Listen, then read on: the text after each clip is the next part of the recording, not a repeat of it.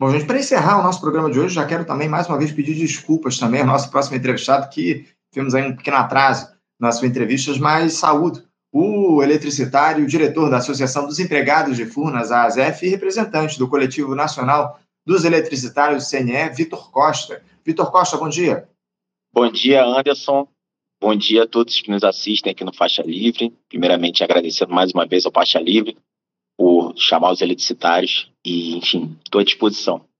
Eu que agradeço, eu que agradeço, Vitor, a tua presença, a tua paciência aqui por ter nos aguardado esse pequeno atraso que a gente teve aqui. Obrigado por você estar aqui com a gente, para a gente falar a respeito de, da situação do nosso setor energético, né, das empresas em especial que compõem o setor energético aqui no nosso país. Porque vocês da Associação dos Empregados de Furnas seguem aí atuando de maneira firme, né, Vitor, na defesa da empresa para evitar que ela entre nesse pacote de entregas do sistema elétrico brasileiro que foi aprofundado pelo governo Bolsonaro com a privatização da Eletrobras e que não foi revertido até aqui pela gestão Lula, Vitor. Vocês anunciaram aí que vão recorrer ao Supremo Tribunal Federal contra uma decisão do ministro Alexandre de Moraes que cassou liminares que suspendiam a realização da Assembleia Geral Extraordinária da Eletrobras sobre a incorporação de Furnas ao capital da empresa. Só para contextualizar a situação aqui para os nossos espectadores, ô Vitor, vocês haviam ingressado com ações aí durante o plantão judicial dos desembargadores do Tribunal de Justiça aqui do Rio de Janeiro, o TRJ-RJ, e do Tribunal Regional do Trabalho da Primeira Região, o TRT1, no mês passado. Essas ações buscavam impedir a realização da Assembleia de Acionistas da Eletrobras enquanto a empresa e a União estivessem aí em um ambiente de conciliação estabelecido pelo ministro do Supremo Tribunal Federal, Cássio Nunes Marques. No dia 29 de dezembro, a ASEF obteve duas decisões de minares favoráveis à suspensão da Assembleia de Acionistas. No entanto, a Eletrobras recorreu e agravou todas essas decisões favoráveis, levando o caso ao Supremo por meio de uma reclamação com o objetivo de derrubar as liminares obtidas em segundo grau, algo que foi concedido aí pelo Alexandre de Moraes. É um novo absurdo, né, Vitor? Referendado pela mais alta corte do nosso país, um ataque aos trabalhadores de Furnas e a um país em especial. Eu queria que você falasse um pouco sobre essa disputa judicial, Vitor, que se abriu e como é que ela tem se dado. Vocês já recorreram dessa decisão do Alexandre de Moraes, Vitor? Bom, primeiramente, assim, é, a gente está tratando da incorporação de Furnas, que é a maior subsidiária do, do grupo Eletrobras. Eletrobras, maior empresa de energia elétrica da América Latina. Furnas tem aí 22 usinas hidrelétricas, tem termoelétrica, tem parque eólico, tem 75 mil quilômetros de linha de transmissão, linhas de transmissão, diversas subestações estratégicas, ou seja, é uma empresa que nasceu ali em 1957 por Juscelino Kubitschek, em Minas Gerais, mas se expandiu para o Brasil. Hoje, Furnas está presente em 15 estados da federação e no Distrito Federal. A Eletrobras é uma holding é, que contempla as subsidiárias Furnas, Chef, Eletronorte, CGT, Eletrosul, e sendo que a Eletrobras nunca teve é, é, ligação direta com o negócio. A parte operacional e de engenharia, de expansão, sempre foi é, o, o, core business, né, o, o, centro do negócio sempre foi tocado pelas subsidiárias. É, esse processo de integração, nós que eu sou da Associação dos Empregados de Furnas, nós, nós temos, ligamos um alerta é, justamente, primeiro, pela forma que ele acontece, a forma que é assodada, e para os riscos operacionais é, que a gente pode ter com esse processo. Né? É, pra, é, perceba, por exemplo, que essa assembleia que nós conseguimos as duas liminares, ela trazia uma anuência prévia dos acionistas, ainda dependendo é, de que essa operação fosse autorizada pela ANEEL, pela agência reguladora, e também que essa operação fosse autorizada pelos debenturistas de Furnas, ou seja, aqueles que são detentores de títulos de dívida. Então, assim, é, é um processo muito atropelado a gente já desconfia quando vê uma assembleia, uma decisão tão importante acontecendo no dia 29 de dezembro, na última sexta-feira do ano, no apagar das luzes do ano. Então, assim, é, é, são decisões complexas que precisam e carecem é, de maior discussão, maior publicidade, enfim, é, é, é, o nosso entendimento, nosso entendimento na qualidade de associação de empregados, mas também nosso entendimento na qualidade de acionista da Eletrobras. A nossa associação é acionista da Eletrobras. E, e, enfim, a gente conseguiu as duas liminares no dia 29. É, a gente viu o movimento da Eletrobras durante o período aí de festas de Réveillon, tentando de todas as formas derrubar as liminares. Chegou nesse ponto da reclamação, é, pelas peças que nós vimos, eles contrataram jurídicos muito famosos, enfim, que parece que, que, que foram até muito caros, pelo menos acho que ninguém trabalha de graça, né? E, e, é um jogo pesado mesmo, a gente sabe que é um jogo pesado. A gente já está com o agravo pronto, Anderson. No momento certo a gente vai entrar, tá? É, não só a ZEF, como tem uma das ações que a ZEF é coautora da, da, da Justiça Trabalhista com os diversos sindicatos que compõem a Interfurnas. Como eu disse, Furnas está presente em 15 estados, e cada um desses estados tem é, entidades sindicais que representam os trabalhadores dessa região, e, e a gente vai para o recurso, a gente, a gente tem informação pela imprensa que eles já fizeram a assembleia, é, isso é uma outra discussão também importante, porque se eles receberam, parece que eles reabriram a Assembleia, se eles receberam uma notificação judicial, a Eletrobras, a gestão da Eletrobras recebeu uma notificação judicial é, impedindo que a Assembleia fosse realizada, se eles abriram a Assembleia no dia 29, a gente pode estar aí diante de mais uma ilegalidade. Né? A gente precisa entender melhor o que, que aconteceu, mas tudo isso está sendo é, investigado pelos nossos jurídicos e a gente confia muito nos nossos jurídicos e também a gente confia muito na força do nosso direito. Né?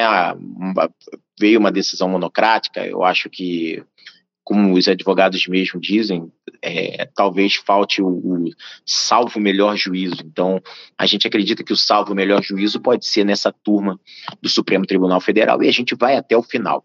Né? São trincheiras.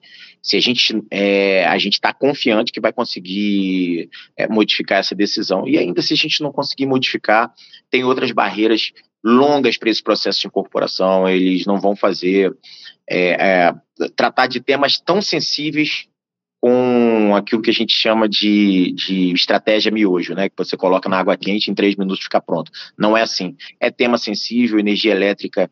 A gente passou por alguns episódios de apagão aí é, no ano passado, o mais grave no dia 15 de agosto, que desligou quase todos os estados da federação, mas também diversos casos, episódios é, um pouco mais isolados é, principalmente nas altas temperaturas ali entre novembro e dezembro, e, e, a gente vai se posicionar. O Brasil precisa de segurança energética para recuperar desenvolvimento, e a gente entende que, nesse sentido, é, Furnas, enquanto entidade autônoma, é, que consegue entender muito bem as suas complexidades regionais para tocar a sua operação, vai continuar sendo uma empresa com autonomia o, o, Brasil e qualquer país que se entende como soberano, né, Vitor? Essa é a grande questão. A gente tem observado aí um processo no mundo de reestatização das empresas de energia, algo que o Brasil vai caminhando justamente no sentido contrário. Como você muito bem colocou, parece que essa assembleia aí da Eletrobras, essa assembleia extraordinária, aconteceu no último dia 11, né, decidindo lá numa votação relâmpago pela incorporação de Furnas. Eu queria que você desenvolvesse um pouco melhor aqui para os nossos espectadores, para que haja um entendimento do que está em jogo nessa situação? Qual é o interesse da Eletrobras em incorporar Furnas à empresa? O, Vitor, fala um pouquinho mais a respeito disso para a gente uh, deixar claro para os nossos espectadores o que é está em jogo nessa discussão em relação à empresa. Então, como disse, Furnas já é uma subsidiária integral da Eletrobras. O que eles querem é acabar com o CNPJ, é, passa a ser tudo uma marca só, a Eletrobras, e, e, todas as operações elas, elas seriam integradas à Eletrobras, né? Pelo menos é, pelo, pelos comunicados ao mercado, é dessa forma que a gente entende. É, a gente acha que é uma operação complexa, arriscada e, e, e que carece de maior discussão, minimamente maior discussão, porque até pelas informações que a gente tem acesso na imprensa, eles querem também integralizar, é, é, incorporar as outras subsidiárias. Cada uma dessas subsidiárias elas tem uma complexidade regional muito grande. É, por exemplo, o Furnas nasceu antes da Eletrobras. Ela foi integrada à Eletrobras depois. Hum. Né? E, e, e, tudo isso preocupa demais a gente. Né, o, justamente num cenário como esse que eu falei para você, de segurança energética, onde o Brasil caminha na contramão do mundo, e você especificou muito bem, Anderson, o mundo caminha para a reestatização de serviços básicos como uh, saneamento, energia elétrica e até coleta de lixo, justamente porque a privatização não deu certo em países centrais do capitalismo. Uh, hoje, quando você olha para trás e vê aquela onda puxada por Margaret Thatcher, esses países Inglaterra, Itália, França, Alemanha, Austrália, Estados Unidos, vários desses países estão reestatizando esses serviços. Por quê? 30 anos depois eles viram que o processo não dá certo. Ah, quem assume não expande a malha, aumenta as tarifas, o serviço piora. Isso politicamente é uma bomba também, tá? É, é importante dizer. Então, é, esses caminhos de incorporação, que são ditos para ganho de sinergia, né? Eles só enxergam dividendos, eles não enxergam, ao, ao que parece, eles não enxergam um negócio, eles não olham para o negócio, eles não olham para a expansão. A Eletrobras, desde que foi privatizada, praticamente não ganhou um leilão, ou ganhou um ou dois, mas assim, bem discretos, bem diferente do tamanho da Eletrobras que a gente é, acompanhou e viu crescendo junto com o Brasil. Então, é, é o momento da gente trazer massa crítica para essa discussão e, e, poder rever esse processo. A gente acredita de fato é, por todos esses elementos e por outros elementos também. É, as subsidiárias elas sempre tiveram uma característica de desenvolvimento regional. Algumas regiões, como as que têm usinas hidrelétricas de Furnas, da Chesf, da Eletronorte, é, é, é, são regiões que cresceram a partir desse empreendimento. São regiões que não tinham sequer uma escola, é, não tinham aeroporto, hospital é, é, de maior complexidade. Então, essas empresas sempre foram desenvolvimentistas. A gente imagina que é, a incorporação das subsidiárias a partir da Eletrobras quebra esse ciclo. É um movimento anticíclico de desenvolvimento regional. E isso para o Brasil pode trazer sérios problemas. É, a gente está falando, como você muito bem coloca, Vitor, de desenvolvimento humano também para essas regiões onde é, as subsidiárias da Eletrobras atuam. Agora, é, explica aqui para a gente qual é a situação de Furnas hoje, Vitor. Eu te pergunto isso porque eu sei que há um desmonte já acontecendo na empresa. O prédio que vocês ocupavam aqui no Rio de Janeiro, lá no bairro do Maitá, ele foi fechado já há algum tempo, enfim. É, aqui no Rio, os funcionários foram deslocados para onde e qual é o cenário de Furnas atualmente eh, em outras unidades da federação, Vitor? Então, é, no, um pouco antes do advento da privatização, Furnas tinha quase 3 mil empregados. Hoje a gente está com, com, cerca de 2 mil, ou seja, praticamente um a cada três empregados da empresa foram demitidos por planos de demissão, por, por outras iniciativas. É, isso já é um movimento de desmonte que, que nos liga um alerta muito grande, porque assim, é, a, a substituição ou a diminuição da força de trabalho de uma atividade tão complexa, num, num, num, prazo tão exíguo, ela pode estabelecer alguns riscos, sim, como, por exemplo, minimamente, né? não estou falando nem só em relação à segurança energética, mas a descontinuidade de processos, a, a perda de capital intelectual, pela falta de tempo para você transmitir esse capital intelectual. E sim, também podemos dizer, é, em, em, casos mais graves, mais agudos, a descontinuidade por algum tempo do negócio, né? É, que são aí os eventos de apagão.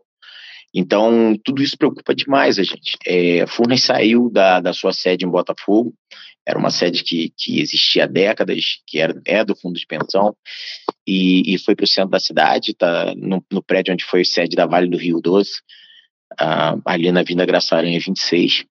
E, e a diminuição da força de trabalho do quadro, tanto de Furnas quanto da Eletrobras, está sendo tão grande que, assim, numa sede muito menor no centro da cidade, agora praticamente estão alocados quase todos os trabalhadores da cidade do Rio de Janeiro, de Furnas e da Eletrobras.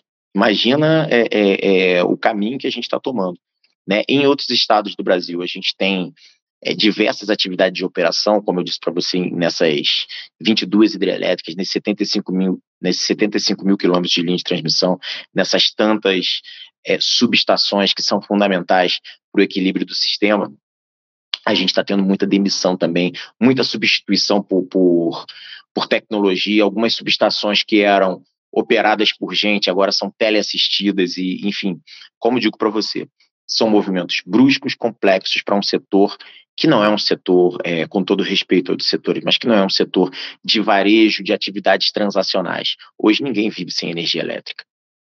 É um setor mais do que estratégico para o nosso país e, para, como eu disse aqui, para qualquer país que se entenda como soberano, Vitor. A gente não pode deixar essa questão de lado. Agora, Vitor, uh, para a gente fechar aqui o nosso papo, como eu disse claro. aqui, o, o governo Lula parece não tem interesse em reverter a privatização da Eletrobras, pelo menos até aqui é o que eu observo. Porque a AGU ela chegou a contestar lá o poder de decisão do Estado brasileiro na administração da empresa Eletrobras, visto que o, o, o governo, a União, tem pouco mais de 40% das ações da Eletrobras, mas apenas 10% de direito a voto nas decisões da Assembleia. Uh, você ainda acredita, Vitor, que esse governo, esse quadro, vai mudar aí a gestão Lula?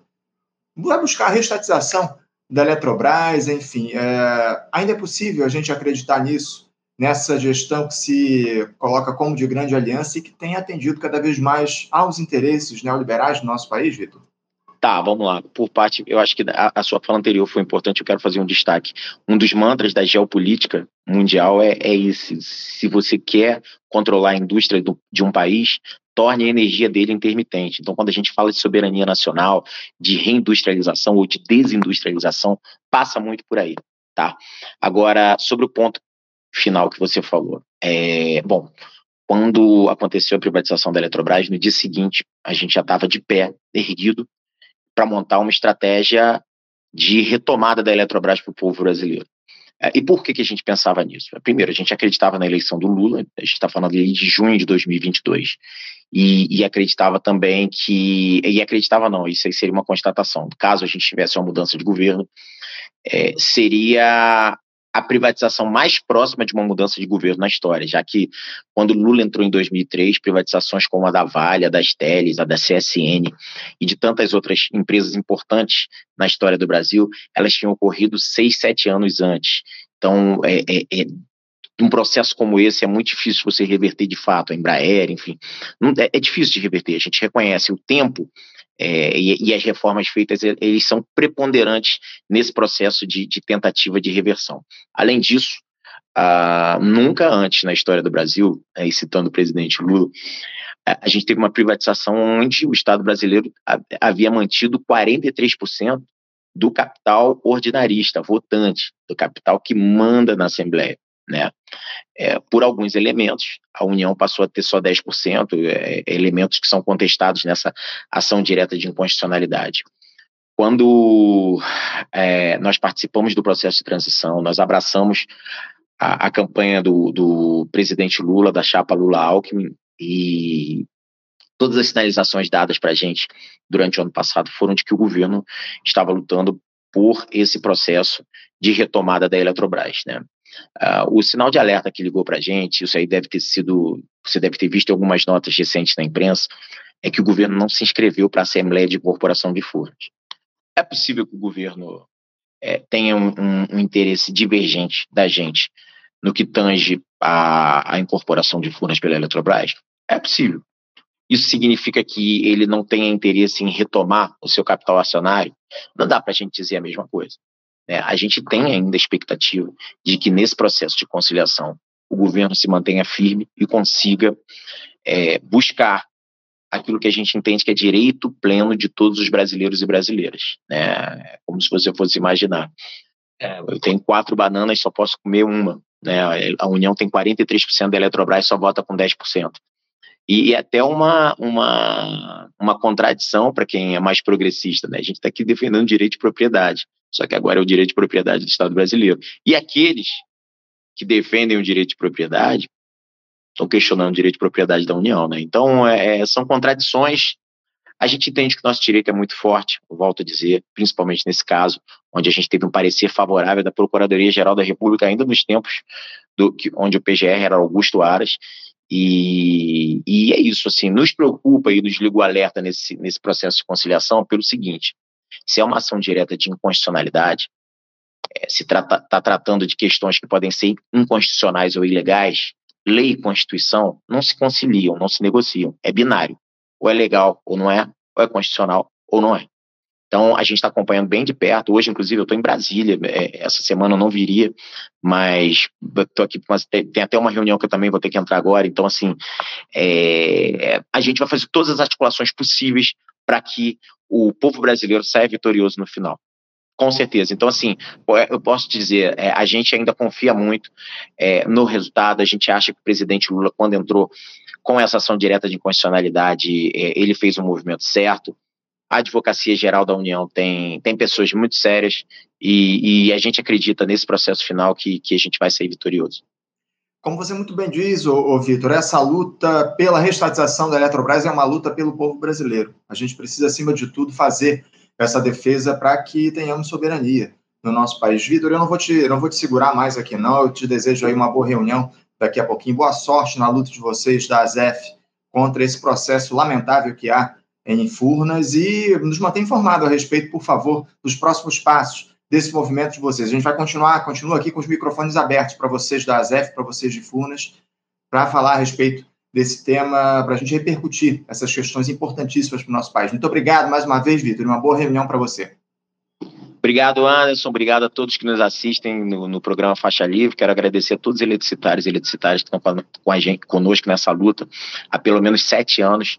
É, não tem sido fácil, gente, mas mantenham é, o pé firme, a confiança. A gente está vivendo agora talvez o momento mais decisivo de toda a nossa trajetória, que é esse processo de conciliação. Vamos acreditar e vamos fazer aquilo que a gente sempre fez melhor, que foi é, acordar todo dia com disposição para lutar, sabendo que a gente pode construir um amanhã melhor. Muito obrigado, Anderson. Seguimos, seguimos juntos na luta. Um abraço, Vitor. Até a próxima. Um abraço, meu irmão.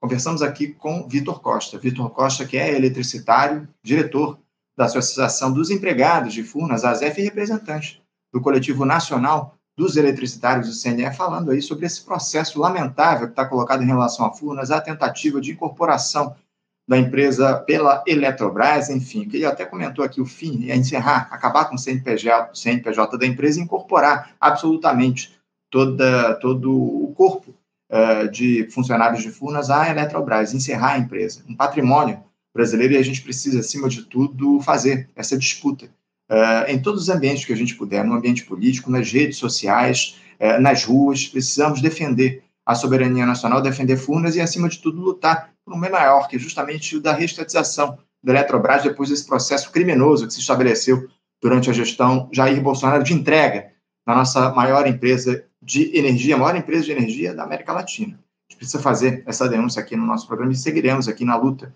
com o pessoal de Furnas. Gente, quero agradecer muito a todos vocês que estão aqui com a gente na live até agora. Não se esqueçam de se inscrever aqui no nosso canal, é de graça. Basta clicar lá no botãozinho inscrever-se para que você acompanhe aqui as nossas transmissões diariamente no Faixa Livre a partir das 8 da manhã. Não esqueçam também de curtir a nossa live, compartilhar o nosso conteúdo, esse, essa essa atuação de vocês, esse apoio é muito importante para que Faixa Livre avance esse projeto em defesa da classe trabalhadora, de soberania nacional acima de tudo, e que completa 30 anos em 2024, no final do ano.